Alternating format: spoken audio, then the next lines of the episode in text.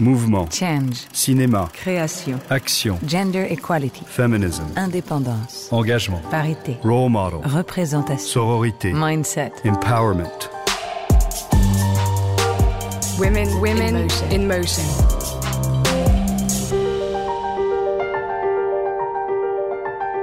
Je pense aux visiteurs souvent comme un promeneur ou quelqu'un qui vient faire une promenade et on se met à, à exprimer des idées, à partager des idées avec des gens qu'on ne connaît pas dans un espace donné grâce au travail des artistes. Donc euh, c'est quelque chose de l'ordre d'un, euh, oui, d'une mise en scène.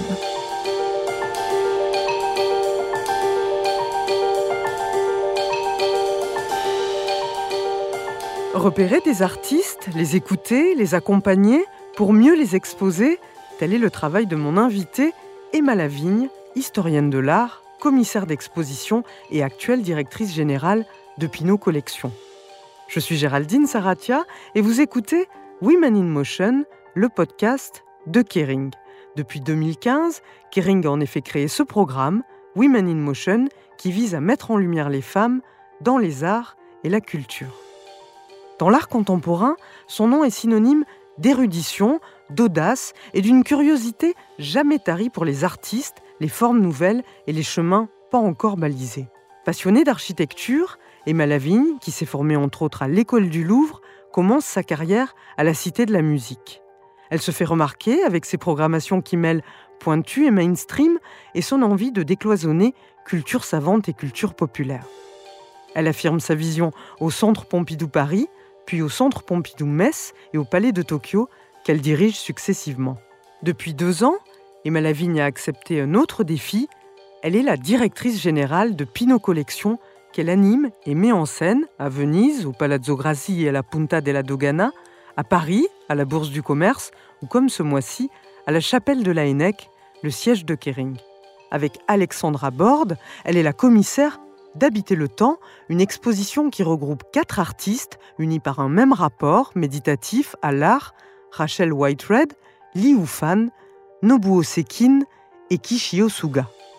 Dans cet épisode, on va bien sûr parler de son métier de commissaire, de son parcours, de la place des femmes artistes, mais pour commencer, écoutons-la nous raconter comment est né chez elle son désir pour l'art contemporain. J'ai l'impression que le, désir de l'art et de l'art contemporain, de nouvelles formes d'œuvres d'art, est là depuis très très longtemps, depuis l'enfance euh, certainement.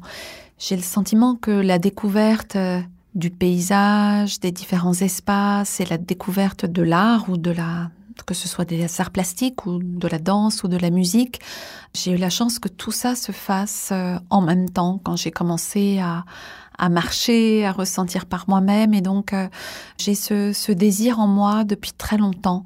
J'étais dans une famille euh, où l'art était quelque chose d'important.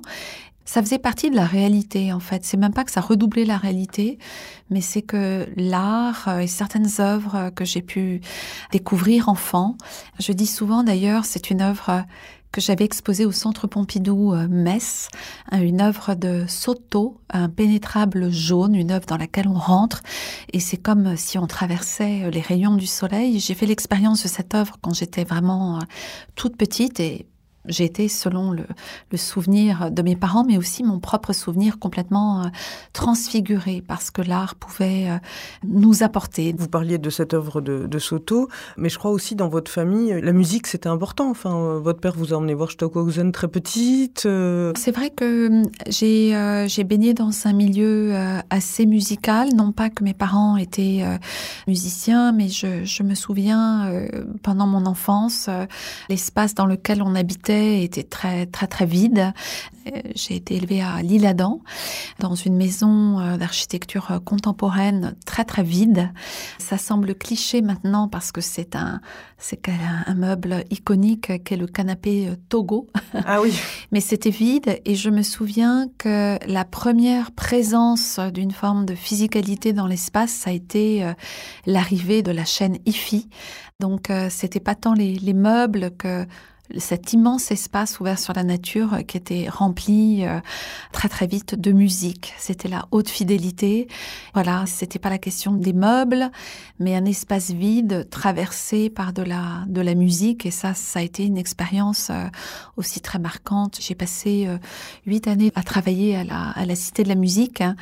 et donc la la musique a été un, un langage, mais un langage aussi tout de suite lié à, à l'espace. Je crois que c'est peut-être euh, ce qui fait que cette proximité dans ma pratique de, commissaire entre l'art et, la musique euh, viennent de que ces expériences, je les ai euh, faites très très jeunes et que c'était dans les deux cas des, façons extraordinaires d'habiter un, espace. Vous disiez aussi que chez vous, jeune, il y avait un désir de mise en scène dès l'enfance parce que c'est vrai qu'il y a parfois des, ruptures et puis dans mon cas j'ai l'impression euh, finalement que je, suis à peu près la, même que celle que j'étais quand j'étais jeune. Et avec ces fameux canapés Togo je, passais mon temps à faire des scénographies à imaginer des, chorégraphies. Donc c'était euh, aussi bien des sauts sur les Togos où on allait se cacher avec ma sœur euh, à l'intérieur de ce qui crée des architectures pour des enfants de petite taille. Et hum, la question de la mise en scène, que ce soit en danse, euh, dans le théâtre, euh, dans l'architecture également, ou dans le cinéma, ce sont des, vocabulaires qui m'ont euh, vraiment passionnée. Quand j'avais 16 ans, je suis allée étudier le russe en Russie et c'est vrai que c'était encore une époque où, dans les années 80, on regardait encore beaucoup le cinéma soviétique.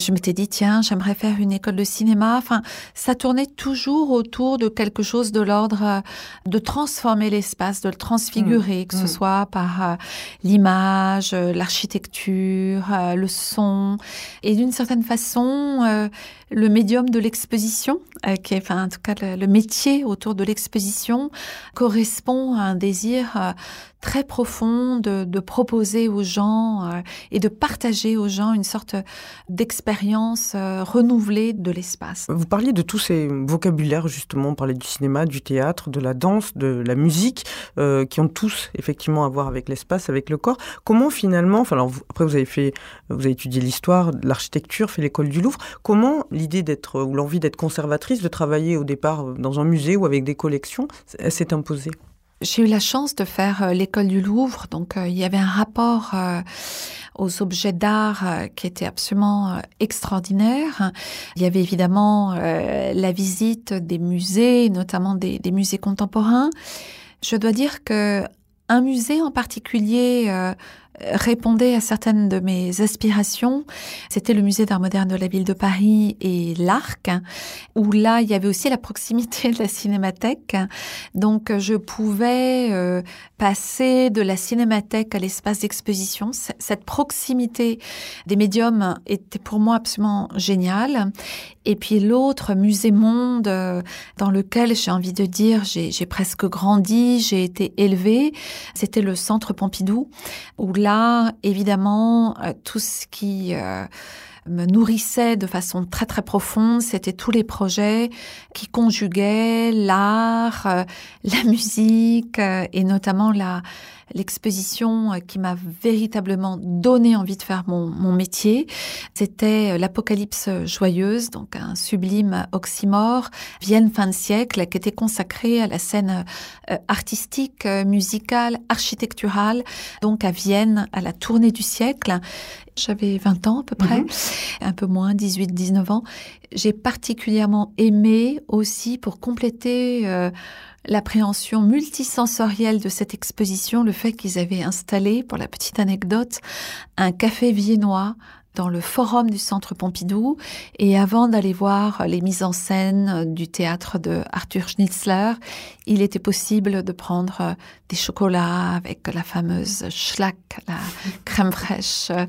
Et donc, c'est quelque chose où la sensorialité même du médium exposition, je crois que ça, voilà, c'est quelque chose de, très profond. Donc euh, peut-être ma formation était extrêmement passionnante, mais mon métier, paradoxalement, c'est quelque chose qu'on a en soi. C'est pas quelque chose qu'on va vous apprendre. Enfin, en tout cas, à cette époque-là, on nous apprenait pas euh, la Mhm. question de faire euh, des expositions, de scénographier des expositions. On apprenait l'histoire de l'art, mais pas tellement l'histoire des expositions. Et je pense que euh, ce- c'est dans ces deux musées principalement, mais c'est aussi en conjuguant les autres champs dont on a parlé et cette intensité du spectacle vivant aussi que j'ai euh, voilà j'ai créé une forme de langage en tant que commissaire que je ne cherche pas du tout à systématiser parce que on est avant tout au service des artistes mais c'est quelque chose euh, que j'ai composé d'une certaine façon mais toujours en essayant de mettre au, au cœur de ma pratique la question de la sensation. L'idée, c'est de désintellectualiser aussi les choses, même si derrière, il y a évidemment euh, l'histoire de l'art, et je suis très précise là-dessus. Mais je pense beaucoup aussi à comment les visiteurs vont se déplacer dans l'espace, et que au-delà des textes qui sont toujours nécessaires, mais qu'est-ce que le visiteur va ressentir? Et donc, Mm. euh, je pense aux visiteurs souvent comme un promeneur ou quelqu'un qui vient faire une promenade et où on se met à, à exprimer des idées, à partager des idées avec des gens qu'on ne connaît pas dans un espace donné grâce au travail des artistes. Donc, euh, c'est quelque chose de l'ordre d'un, euh, oui, d'une mise en scène.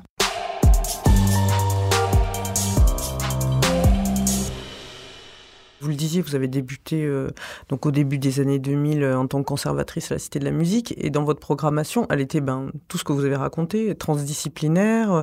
Vous mêliez des choses euh, très avant-gardistes ou des Ligeti, des gens comme ça et, et Hendrix. Enfin, il y avait toujours un mélange de choses, donc une conscience que vous vous adressiez à quelqu'un et d'être accessible aussi, non, dans votre programmation? J'avais vraiment euh, à cœur d'arrêter d'opposer systématiquement ce qui relevait de la culture savante et de la culture populaire. Ça, c'est quelque chose en France euh, qui est très très très présent. C'est pas le cas dans les pays anglo-saxons. Et donc, euh, c'était pas pour provoquer que je voulais le faire, mais notamment euh, la première exposition consacrée à, Jimi Hendrix. Je voulais parler de Jimi Hendrix. euh, pas uniquement comme un guitar heroes, mais comme un compositeur à part entière, comme un virtuose, un virtuose de la musique, de la guitare, de l'écriture de textes, d'une conscience politique très forte. Je faisais cohabiter euh, Varese, Stockhausen avec euh, Sun Ra et le fameux Space is a Space. En fait, essayer de relier les gens et de se dire que cet amour de la musique, en fait, euh, peut être euh, polyphonique en quelque sorte, sans chercher nécessairement à, à s'inscrire dans un genre ou un, ou un autre. Voilà, ça, ça a été euh, huit ans euh, assez fantastique, avec aussi des plasticiens qui venaient, donc euh, comme Sada Nafif, euh, Christian Marclay, avec lequel j'ai beaucoup travaillé euh, par la suite. Bon, ensuite, votre parcours, bon, il est, il Oui, est, vous il est savez très conséquent. Non, il est très conséquent. Vous êtes passé par le Centre Pompidou à Paris. Vous avez été co-commissaire. Vous avez dirigé le Centre Pompidou-Metz. Vous avez pris la présidence du Palais de Tokyo. Et je crois que c'est pendant ce mandat que vous avez rencontré François Pinault. Tout à fait. En fait, euh, je ne connaissais pas bien euh, François Pinault. Enfin, je, je pense même que je ne le connaissais pas. Et euh, j'avais eu l'occasion de le rencontrer quand j'étais encore euh, au Centre Pompidou-Metz. Et euh, il m'avait dit que ben, si un jour j'avais envie de porter un regard sur sa collection pour faire une exposition, euh, il aimerait euh, peut-être m'inviter à faire un à faire un projet. Et nous nous sommes d'une certaine façon retrouvés autour d'une œuvre absolument extraordinaire dans un moment euh, très particulier. C'était au moment de l'exposition La carte blanche euh, que j'avais confiée à l'artiste allemande Anne Imhoff, qui est une très très grande artiste allemande, qui est aussi une artiste pluridisciplinaire. Mais avec la pandémie, c'était très très compliqué d'obtenir des, prêts des musées allemands. Animov et moi, nous avions vu euh, la magnifique exposition Sigmar Polke au Palazzo Grassi euh, à Venise. Donc on se retrouve dans une immense peinture qui crée un espace, un espace quasiment sacré, un espace de méditation, un, espace d'une beauté absolument extraordinaire, quelque chose que l'on ne peut pas définir. Et donc euh, c'est ce, cette œuvre sublime qui s'appelle euh, Axial Age que j'ai euh, demandé à François Pinault de me prêter pour le, palais de Tokyo. Et François Pinault euh, est venu à, plusieurs reprises voir l'exposition.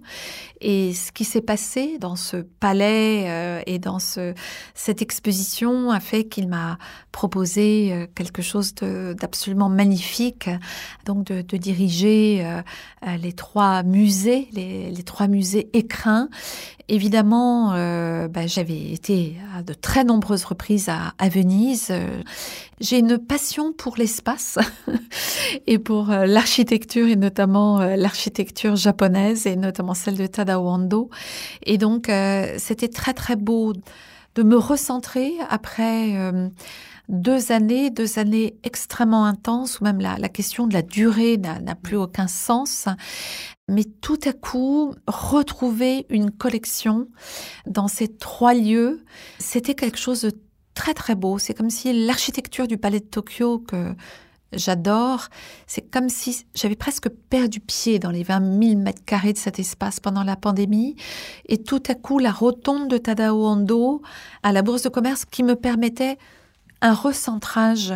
Et j'ai compris que la collection euh, de François Pinault, qui était une collection au départ personnelle, est une constellation, une constellation d'œuvres, une constellation de lieux, que ce soit la chapelle Laennec, hein, au siège de Kering, que ce soit par exemple au couvent des Jacobins, donc à Rennes. Et je crois que cette œuvre de Sigmar Polke, ce n'est pas un hasard, cette rencontre autour de cette œuvre, c'est que c'est une œuvre d'art, mais c'est aussi une architecture, et c'est une architecture dans laquelle on peut déambuler et dans laquelle la lumière est le protagoniste euh, principal. Et donc ça, rejoignait énormément de choses sur lesquelles euh, je, je, travaillais en fait, comme l'art comme une expérience. Vous vous souvenez, vous, du, du regard que vous avez porté euh, au départ, parce qu'il a dû changer, mais sur cette collection, justement, de François Pinault, quand vous l'avez découverte?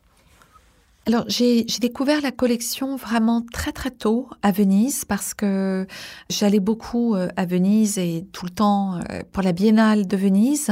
Et je dois dire que dans, dans certaines œuvres de la collection, la magie justement les œuvres qui avaient un rapport quasi alchimique avec les architectures et la, et la lagune. Je me souviens notamment parmi les œuvres les, les plus les expériences les plus belles, c'était l'œuvre Well and Truly de Ronnie Horn, ces sublimes sculptures de verre dans la masse bleue.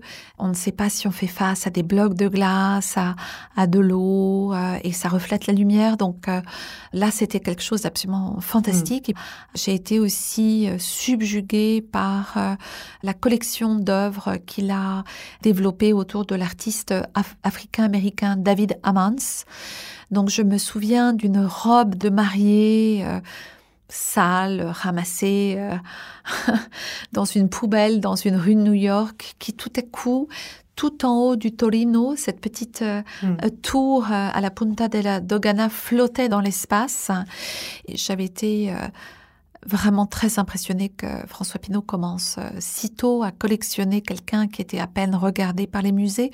Donc la singularité du regard du collectionneur, parce que je viens du centre Pompidou, j'ai entre Paris et Metz, j'ai passé 11 ans, euh, mm. c'est vraiment ma maison. Mais donc ce qui m'intéressait, c'était et ce qui continue à m'intéresser, c'est la spécificité de son de son goût qui est multiple aussi. Hein. Jamais mm. il ne va s'enfermer dans une catégorie, mais venant d'un très grand musée. Voilà, j'ai été marquée par des choses euh, que je connaissais moins et que la collection permettait véritablement de, de découvrir.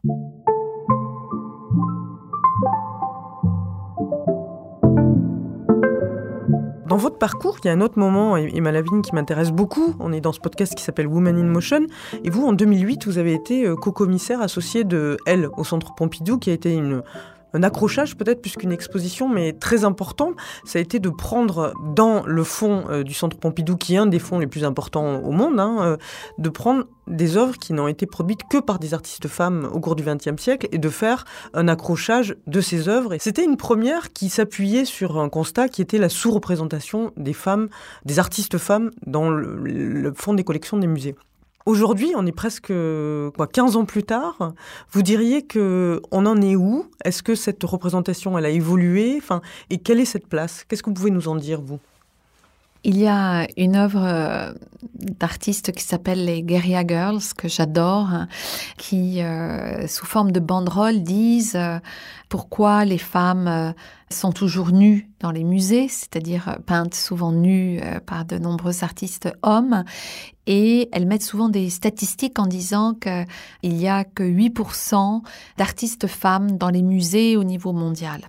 Il y a eu des expositions euh, qui ont été des, des, prises de conscience euh, très très fortes, notamment euh, cet accrochage absolument incroyable. ce qui était très intéressant dans, dans ce travail, c'était de se dire, oui, mais si on ne parle que des femmes dans les expos féministes, les femmes ont fait de l'abstraction, ont été dans tous les grands champs de la création et en fait, elles n'apparaissent jamais. Donc c'est presque un double ghetto de faire des expositions sur les artistes femmes en les mettant dans des expositions sur la question du féminisme et ça a été une sorte d'autocritique institutionnelle globale, un travail de fond absolument fantastique où on a relu la façon dont la collection s'était constituée, la façon dont certaines artistes femmes essentielles pour une lecture globale de l'art moderne et contemporain n'étaient pas présentes. Il y a eu toute une campagne d'acquisition, donc ça a été vraiment un travail de fond essentiel où on a partagé avec le, public, voilà, on en est là de ce que l'on peut raconter de ces figures qui sont dans nos réserves, ces figures d'artistes qui ont fait de grandes œuvres. Certaines sont connues, certaines sont inconnues. Les trois quarts du temps, il faut attendre, comme la grande rétrospective Louise Bourgeois, que Louise Bourgeois soit euh, extrêmement âgée, à plus de 90 ans, pour arriver à ce que les artistes soient exposés.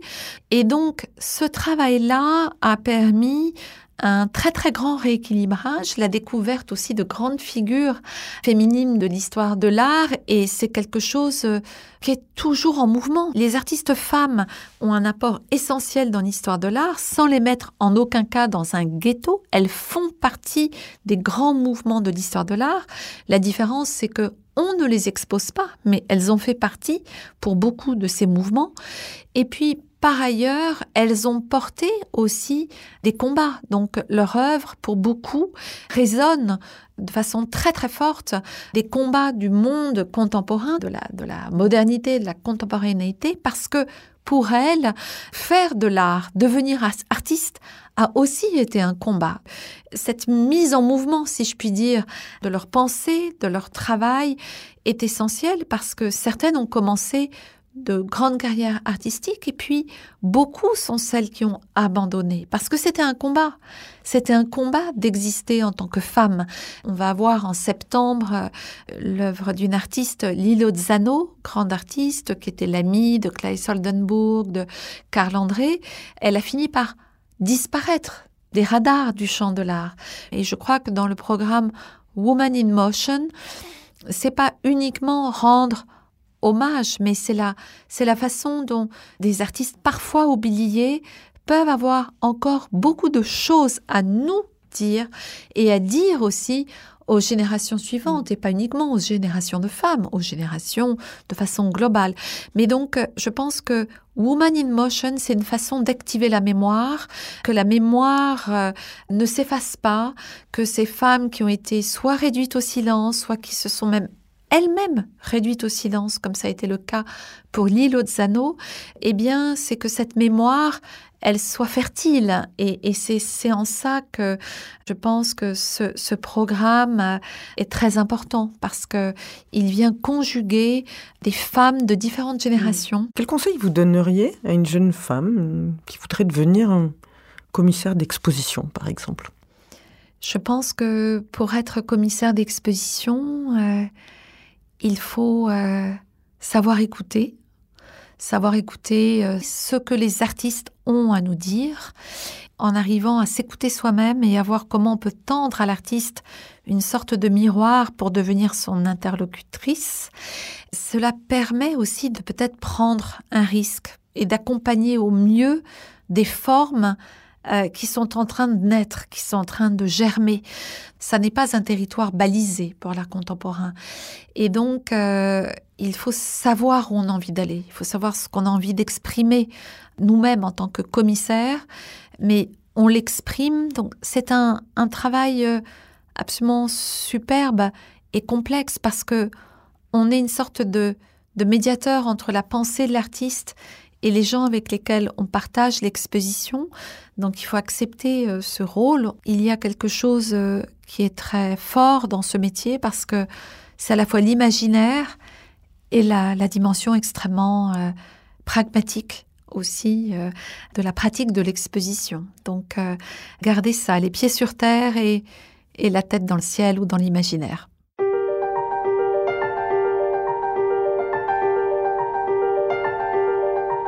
C'est la fin de cet épisode, j'espère qu'il vous aura plu, qu'il vous aura donné envie d'échanger, de réagir, de partager. N'hésitez pas à nous suivre et à nous écrire sur les réseaux sociaux de Kering sous le hashtag Women in Motion et de vous rendre sur www.kering.com pour en apprendre davantage sur le programme Women in Motion. À très bientôt pour de nouveaux épisodes à la découverte de ces femmes, actrices du changement.